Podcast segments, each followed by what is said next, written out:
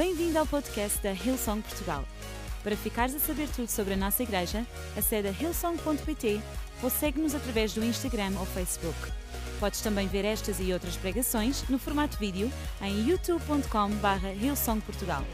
Seja bem-vindo a casa.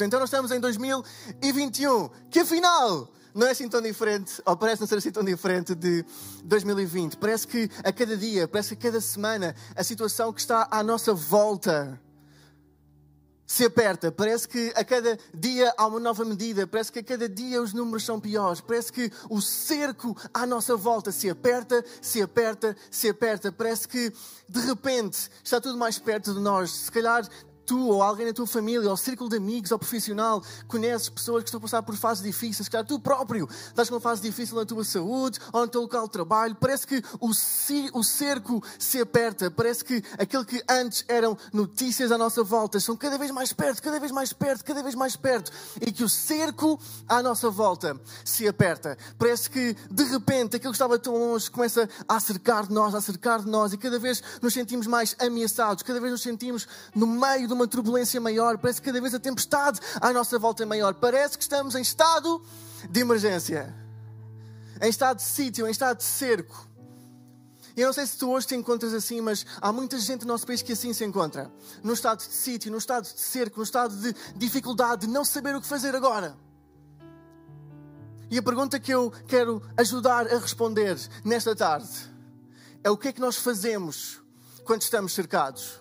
O título da minha mensagem é Quando o inimigo te cerca. Quando o inimigo te cerca. O que é que nós podemos fazer quando estamos cercados à frente, atrás e aos lados? O que fazer no momento de cerco? E sabes, nós não somos os primeiros a passar por um cerco, nós não somos os primeiros a passar por um momento difícil ou de dificuldade. Na Bíblia encontramos páginas e páginas, histórias e histórias e livros de pessoas como eu e tu que têm fé num Deus maior, têm fé num Deus que existe, que é real, que é inigualável e incomparável. Mas ainda assim, na sua vida, na sua vida normal, no seu cotidiano, encontram situações de dificuldade. E hoje quero que nós todos juntos vamos ao livro de Segunda de Reis, no capítulo 6.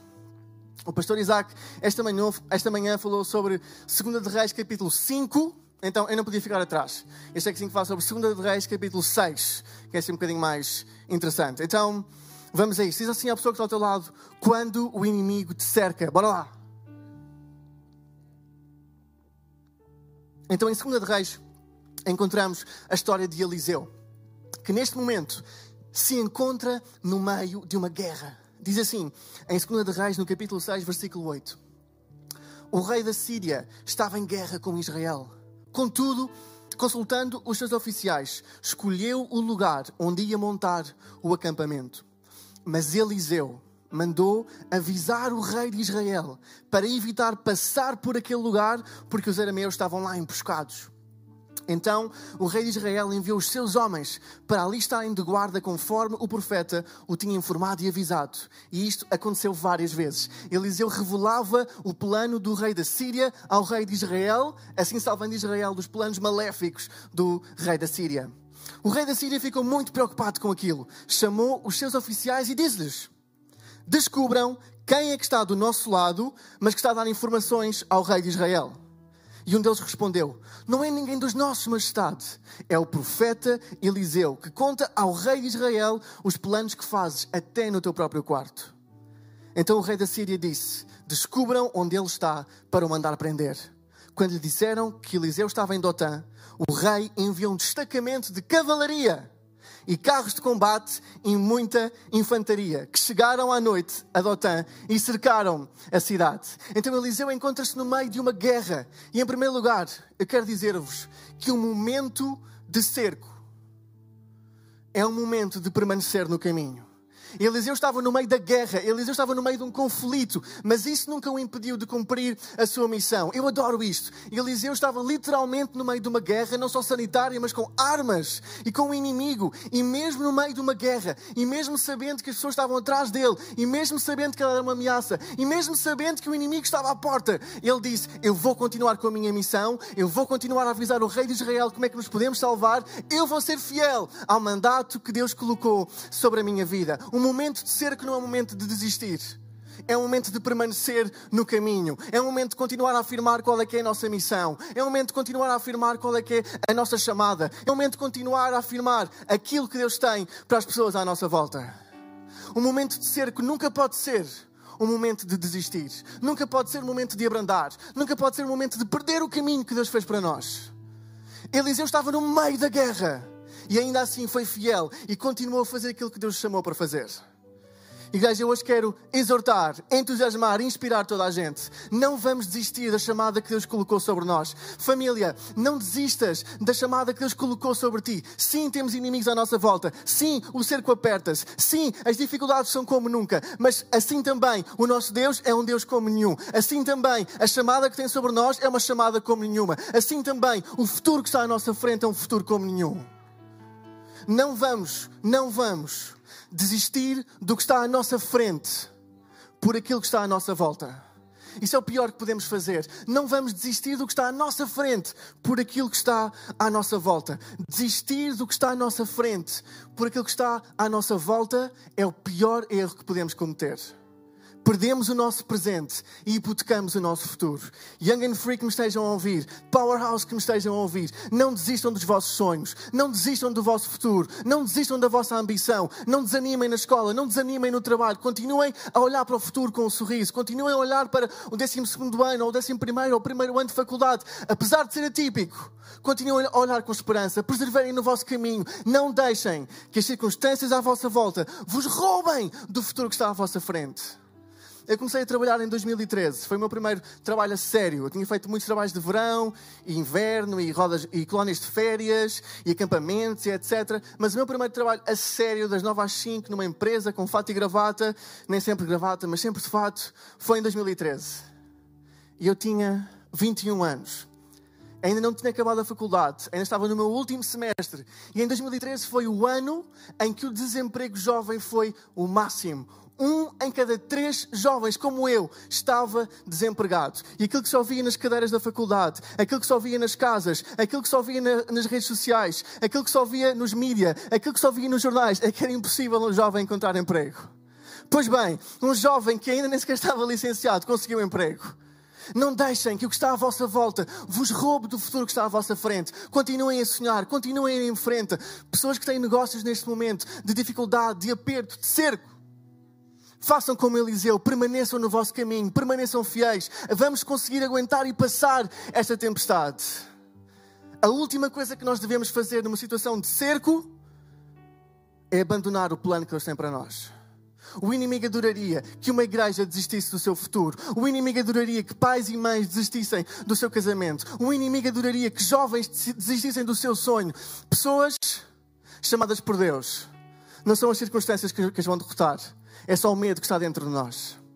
Então hoje quero inspirar-te. Permanece no teu caminho, permanece corajoso, permanece ousado, permanece pronto a sonhar, permanece pronto a caminhar. Permanece no caminho que Deus tem à tua frente. Não desistas dos teus sonhos, não desistas do plano que Deus tem para ti, não desistas do que está à tua frente, pelo que está à tua volta. Será que posso ouvir um amém? Então diz assim a pessoa que está ao teu lado: permanece no caminho. Manda uma mensagem a alguém ou um WhatsApp e diz: permanece no caminho. Bora lá, não vamos desistir, pois não? O pior que podemos fazer é sair do caminho e do plano que Deus tem para a nossa vida. Não vamos fazer isso, vamos permanecer no caminho. Em Eclesiastes 10.4 diz: Se aqueles que se mandam contra ti se irritam, não deixes o teu lugar, pois o remédio é enfrentar com calma as grandes dificuldades. Igreja, não deixes o teu lugar, não deixes os teus sonhos. Em Neemias 4 há uma imagem linda. Eles estão a reconstruir as muralhas, mas há uma luta que está a acontecer, há uma batalha que está a acontecer. Então diz literalmente que metade dos meus homens trabalhavam nas muralhas e a outra metade estava com armas. Os que transportavam os materiais com uma das mãos trabalhavam e com a outra empunhavam a arma. Este é um momento como este. Este é um momento de não desistir. Este é um momento de lutar, mas continuar a trabalhar. Este é um momento de lutar, mas continuar com os nossos sonhos. Este é um momento de reconstruir as muralhas e lutar com o inimigo. Não vamos desistir. Vamos continuar no nosso caminho, vamos permanecer na missão que Deus nos deu, vamos permanecer a acreditar que o melhor ainda está por vir, vamos permanecer a acreditar que Deus está no controle. vamos permanecer no nosso caminho. Em segundo lugar, Eliseu vê-se cercado, literalmente, pelo exército inimigo.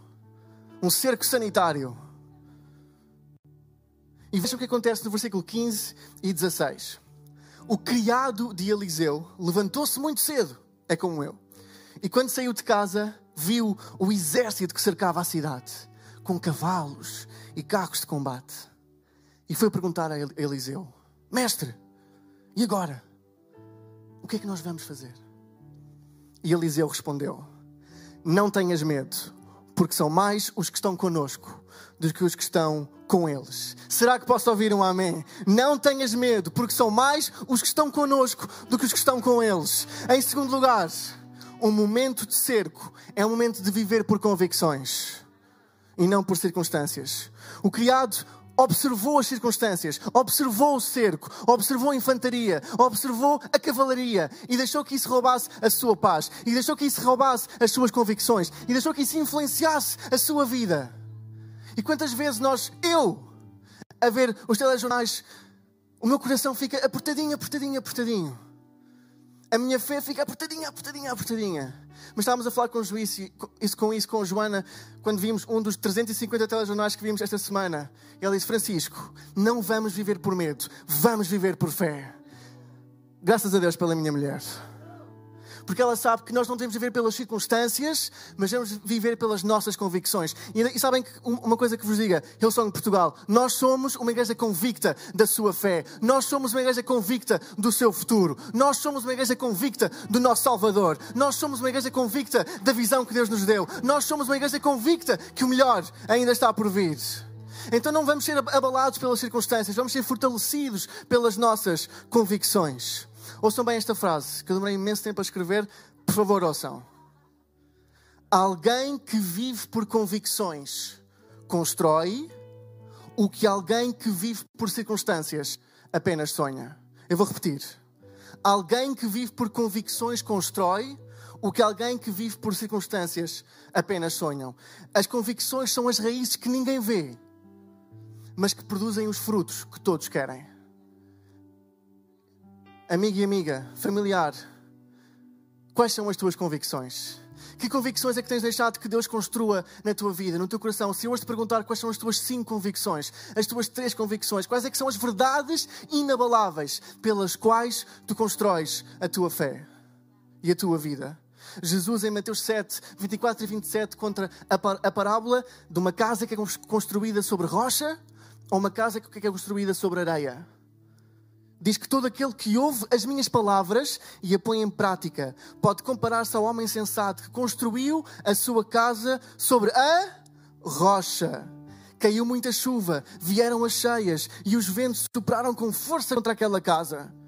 Mas ela não caiu, porque os seus alicerces estavam assentos na rocha. Porém, aquele que ouve as minhas palavras e não as põe em prática pode comparar-se ao homem insensato que construiu a sua casa sobre a areia caiu muita chuva, vieram as cheias e os ventos e as crises e as cercas e os cercos e os vírus sopraram com força contra aquela casa. Ela caiu e ficou arruinada.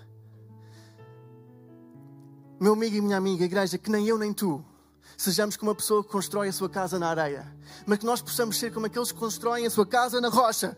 E venha a tempestade, e venham as cercas sanitárias, e venham os vírus, e venham as pandemias, e venham as crises, mas que nós continuamos firmados na palavra de Deus, e nós continuamos firmados na verdade que Deus traz ao mundo, e nós continuamos firmados naquilo que nos vai levar até ao outro lado. Vamos viver por fé e nunca por medo. A casa construída na rocha. Eu acredito que este lugar onde nós estamos, na Lispolis, eu acredito que a nossa igreja é uma casa construída na rocha. Nós temos o privilégio de ter o pastor Mário que semana após semana traz uma mensagem inspiradora, traz uma mensagem que nos leva para a frente, traz palavra vinda do céu que nos ajuda a estar centrados, arraiados, construídos na rocha. Eu acredito que a nossa igreja é uma casa que vai viver depois da tempestade.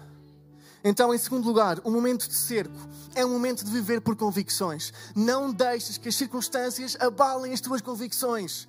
Não deixes que as circunstâncias te tirem as tuas convicções. Deixa-me dizer uma coisa. Nós podemos ter, e eu posso ter muitas convicções quando tudo está bem. Eu posso ter convicções quando estamos numa temporada boa. Eu posso ter convicções quando este lugar está cheio, da primeira à última fila, e é super fácil chegar aqui e falar e pregar. Eu posso ter convicções quando tenho um frigorífico vazio, desculpem, um frigorífico cheio, o carro atestado, roupa boa em cima de mim e um trabalho seguro. Mas não é aí que se vê quais é são as nossas convicções. Qualquer pessoa pode ter boas convicções numa temporada em que tudo corre bem. O lugar onde se revelam as convicções do nosso coração são as tempestades da nossa vida.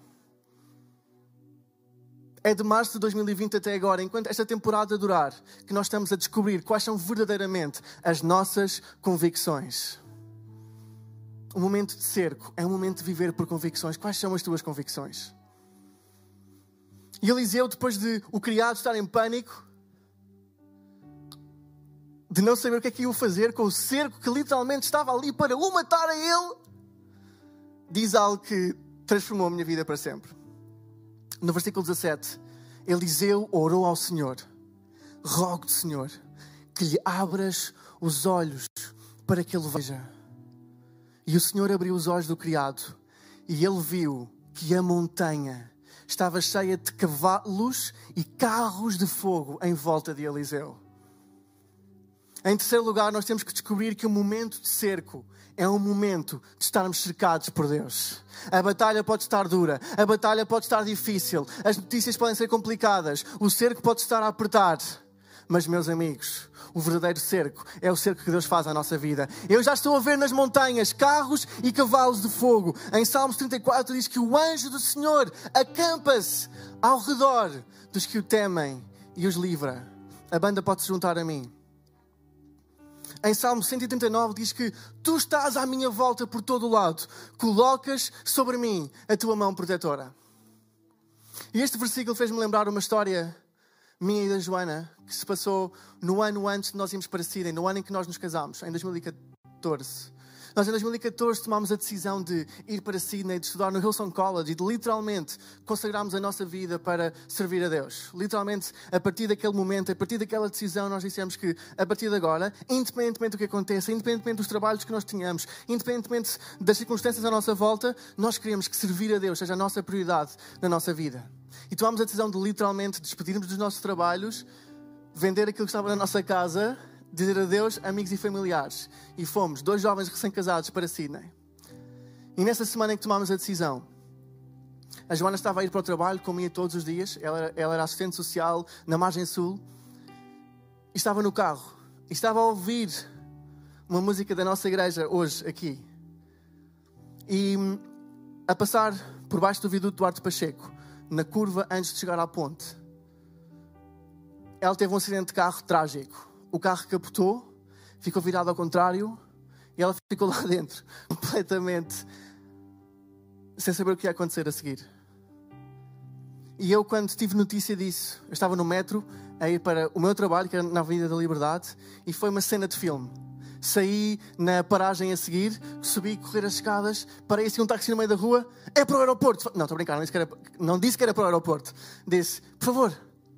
Entrei, Olha, é para a ponta 25 de. Ponto 25 de abril. A, minha, a minha mulher acabou de ter um acidente, eu preciso chegar o mais rápido possível. E o táxi lá chegou, passou por cima de carros, por baixo de carros, virou, entrou, e chegámos aos acessos à ponte. E estava uma fila enorme. E eu, ah, que chatice, está a fila no dia em que a minha mulher teve um acidente e eu preciso de lá chegar. E o taxista disse: Não acha que esta fila é, é o acidente da sua mulher? Eu, ah, posso sair aqui, posso sair aqui, deixou-me sair. Eu não tinha dinheiro, eu nunca ando com dinheiro só ando com cartões. Então ele disse: Vá-se embora, não se preocupe. Fui a correr, a correr, a correr, a correr, a correr, a correr e vi o carro que nós tínhamos comprado há umas semanas ou meses completamente virado ao contrário. Vidros partidos, fuma a sair, completamente. Eu pensei em trazer uma, uma imagem para vos mostrar, mas depois achei que era um bocadinho trágico demais. E sabem, naquele momento a Joana sentiu-se e nós sentimos cercados por inimigos. No nosso, no nosso mundano, na nossa vida normal, sentimos que estávamos atacados pelo inimigo que sabia que o que estava à nossa frente era incrível demais e então tentou criar circunstâncias para nos travar, para que nós não fôssemos para o outro lado do mundo. E eu ajudei o, os bombeiros que estavam de serviço, eles estavam todos vestidos com luvas e fatos, e eu ajudei-os a, afastar um bocadinho o carro e recuperar o iPhone da Joana, que era tudo o que ela queria. Queria o seu iPhone. Então nós, literalmente, no meio dos escombros, eu e eles os bombeiros a pegar no carro, e só a ir buscar o iPhone que estava no meio do carro, eu cortei-me todo nas mãos. Os bombeiros que estavam com luvas, daquelas luvas a sério, ficaram todos cortados, todos, todos, todos, todos. Só estávamos a tentar chegar ao iPhone. Pois eu posso dizer a ti, amigo e amiga que estás aí em casa, que a Joana, que estava dentro do carro, que teve o acidente, que foi virado ao contrário, que assistiu aos vidros todos partidos à volta dela, que saiu do carro pelo seu próprio pé e foi pedir ajuda. Só a Joana que sai de um acidente pelo seu próprio pé e ela que vai pedir ajuda e faz os telefonemas nem um corte tinha no corpo, nem, uma, nem as roupas estavam amarrotadas, nem o cabelo que ela, que ela tinha esticado ficou encaracolado, nada, zero. Porque quando nós estamos cercados pelo inimigo, nós estamos cercados por Deus. Não há nenhum cerco à nossa vida que Deus não tenha a solução. Não há nenhum cerco de um inimigo que seja forte demais e que possa tirar o cerco que Deus já colocou na sua vida. Quando estamos cercados por inimigos, quando estamos cercados por dificuldades, nós também estamos cercados pelos seus anjos. Nós também estamos cercados pelos cavalos e pelos carros de fogo que estão em nosso auxílio. Nós também estamos cercados pela sua graça. Nós também estamos cercados pelo seu favor. Nós também estamos cercados pelo seu amor. Olá, igreja, será que podemos cantar agora mesmo? Ainda que sejamos cercados, nós estamos cercados por Ele. Em casa, levanta-te. Guimel, bora lá. A louvar enfrento as lutas, a louvar enfrento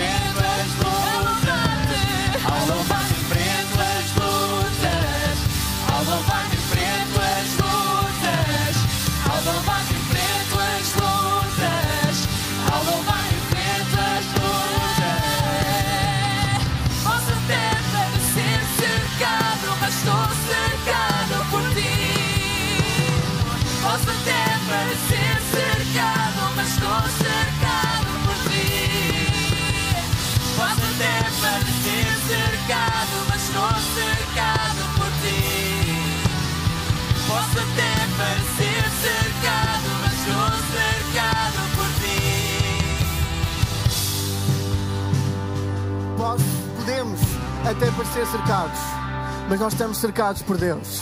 Os inimigos podem estar à nossa volta, mas os anjos estão acampados ao nosso redor. E sabem, Jesus viu que o seu povo estava cercado por inimigos. Jesus viu que o povo de Israel estava cercado por romanos, estava cercado por um império hostil. Viu que o seu povo estava cercado. E ele não orou apenas uma oração do céu. Ele não apenas mandou uns anjos resolverem os problemas. Ele disse: O meu povo está cercado por inimigos, pois eu vou estar no meio deles. E Jesus veio até à terra, Jesus, o Rei dos Reis, veio até à terra acudir o seu povo que estava cercado e literalmente resgatá-lo do cerco eterno. Literalmente, Jesus veio à terra para que nós, na nossa eternidade, no nosso futuro, um dia na vida depois de morrermos, não fiquemos para sempre cercados de inimigos. Não fiquemos para sempre condenados à morte. Jesus veio não só para nos libertar do cerco à nossa volta, mas do cerco à nossa frente. Jesus veio para que eu e tu tenhamos vida e vida com abundância. Jesus veio para que tu tenhas um futuro e uma esperança à tua frente. Então, nesta tarde, nós fazemos isto sempre que estamos reunidos. Damos a oportunidade de alguém tomar uma decisão de aceitar Jesus. E todas as semanas, dezenas, centenas de pessoas tomam essa decisão de fazerem a sua paz com Deus, ligarem-se à vida eterna e dizerem a partir de hoje: Eu quero viver com Jesus no meu coração. Então, se é o teu caso, se hoje tu dizes, Francisco, eu não tenho um relacionamento pessoal, atual e próximo com Jesus. Mas eu quero, eu desejo, isso que eu te ouvi falar, esse futuro que está à minha frente, eu quero recebê-lo. Então hoje é a tua tarde. E eu vou-te pedir aí em casa que repitas esta oração depois de mim. E a partir de hoje eu garanto que a tua vida e a tua eternidade vão mudar para sempre, porque a palavra de Deus assim o diz. Então, se tu hoje queres dizer que sim a Deus, faz esta oração comigo no lugar onde estás. Deus, Deus, eu esta tarde eu esta tarde entrego a minha vida a ti. vida a ti. Este momento de cerco Este cedo não me vai derrotar, não me vai derrotar, mas vai-me aproximar de ti mas vai-me aproximar e do futuro que tens planeado para mim. A partir de hoje, A partir de hoje, eu entrego a minha vida a ti a minha vida a e faço de ti o meu Salvador. Faço de ti o meu Salvador. Em nome de Jesus. Em nome de Jesus. Amém, amém e amém. Esperamos que a mensagem de hoje te tenha inspirado e encorajado. Se tomaste a decisão de seguir Jesus pela primeira vez, acede a hillsong.pt Jesus para dar o teu próximo passo. Te lembramos que podes seguir-nos no Facebook e Instagram para saber tudo o que se passa na vida da nossa igreja. O melhor ainda está por vir.